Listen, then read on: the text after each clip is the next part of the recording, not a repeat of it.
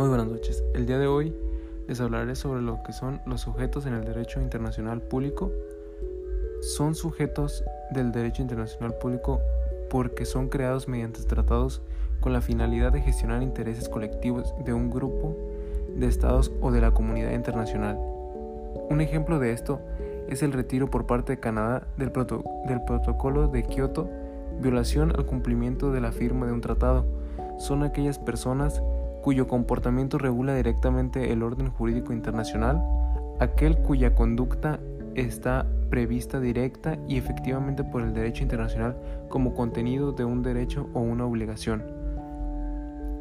¿Cuál es el rol en el sistema internacional? Internacionales abarcando sus competencias propias y relaciones mutuas sobre la base de ciertos valores comunes para realizar la paz y cooperación internacional mediante normas nacidas de fuentes internacionales específicas, con capacidad plena, con capacidad limitada, generales, particulares, aparentes y reales.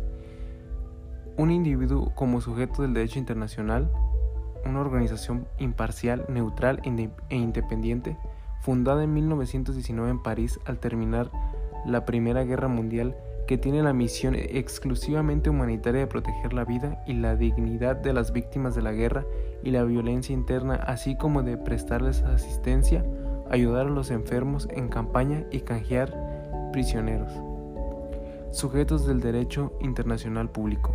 Un ejemplo sería actúa bajo principios fundamentales de humanidad, imparcialidad, neutralidad, independencia, unidad y universalidad conflictos bélicos, intervención en desastres, auxiliar de los estados en ámbitos humanitarios. Algunas de las teorías son concepto ligado al principio de autodeterminación de los pueblos en virtud de ello. Los gobiernos de la, metrópolis tienen como obligación abstenerse de hacer eso de, de la fuerza a fin de que sus colonias puedan llegar pacíficamente a la independencia. Un ejemplo sería en Sudáfrica debido a apartheid y la India buscando su independencia bajo dominio colonial inglés. El asunto de los conflictos internos de carácter internacional trae a colación una institución de derecho internacional denominada reconocimiento de beligerencia que consiste en reconocer a un grupo sublevado a estatus jurídico internacional. El grupo beligerante beligerante reconocido del mundo ha sido el OLP, Organización para la Liberación de Palestina. Tipos de sujetos. Comunidad constituida por un orden jurídico determinado que presenta características propias. En 1991, con la desintegración de la Unión Soviética, teníamos a las tres exrepúblicas del Báltico nuevamente reconocidas por la comunidad internacional, restableciendo inmediato de las relaciones diplomáticas. La escuela clásica sostiene que solamente los estados son sujetos del derecho internacional público.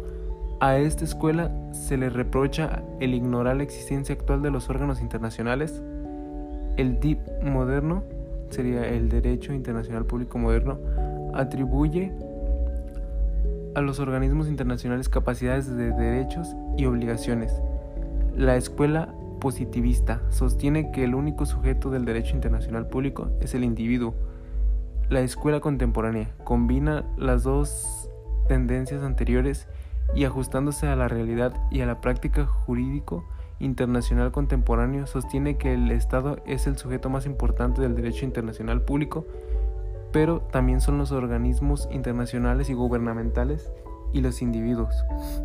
Un sujeto de derecho internacional debería presentar al menos las siguientes características.